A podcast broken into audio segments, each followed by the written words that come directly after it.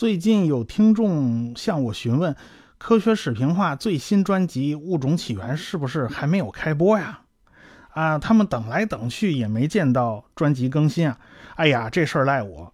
呃，因为喜马拉雅是这么个机制，你订阅了这个专辑以后呢，专辑里面如果有更新，你是会收到提示的。但是如果呃像我开了一个新专辑，那你又没有订阅，你就收不到这个提示了。哎呀，总之这个是我流程操操作的不太好，我总想总是想保持一个干集专辑啊比较干净，所以呢才会造成这样的麻烦。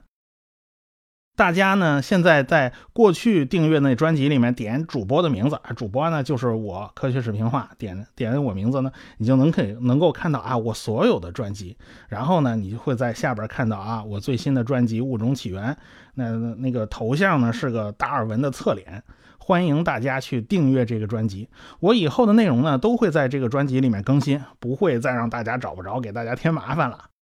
感谢大家长时间以来的陪伴。我也很感谢大家对我的支持与鼓励啊！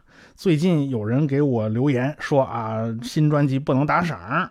我检查了一下，哎呀，发现是手机里面设置的时候啊，这个报错了，我没设置成功，但是我也没注意到他报了个错啊。呃，哎呀，非常非常不好意思，这是我的失误。哎，欢迎大家打赏啊！最近呢，这个喜马拉雅客户端呢也上了新版本。啊，他他他们增加了很多很多内容，什么回答问题啦，什么这些东西他们都增加了。嗯，但是他把好多原来的东西啊都挪动了位置。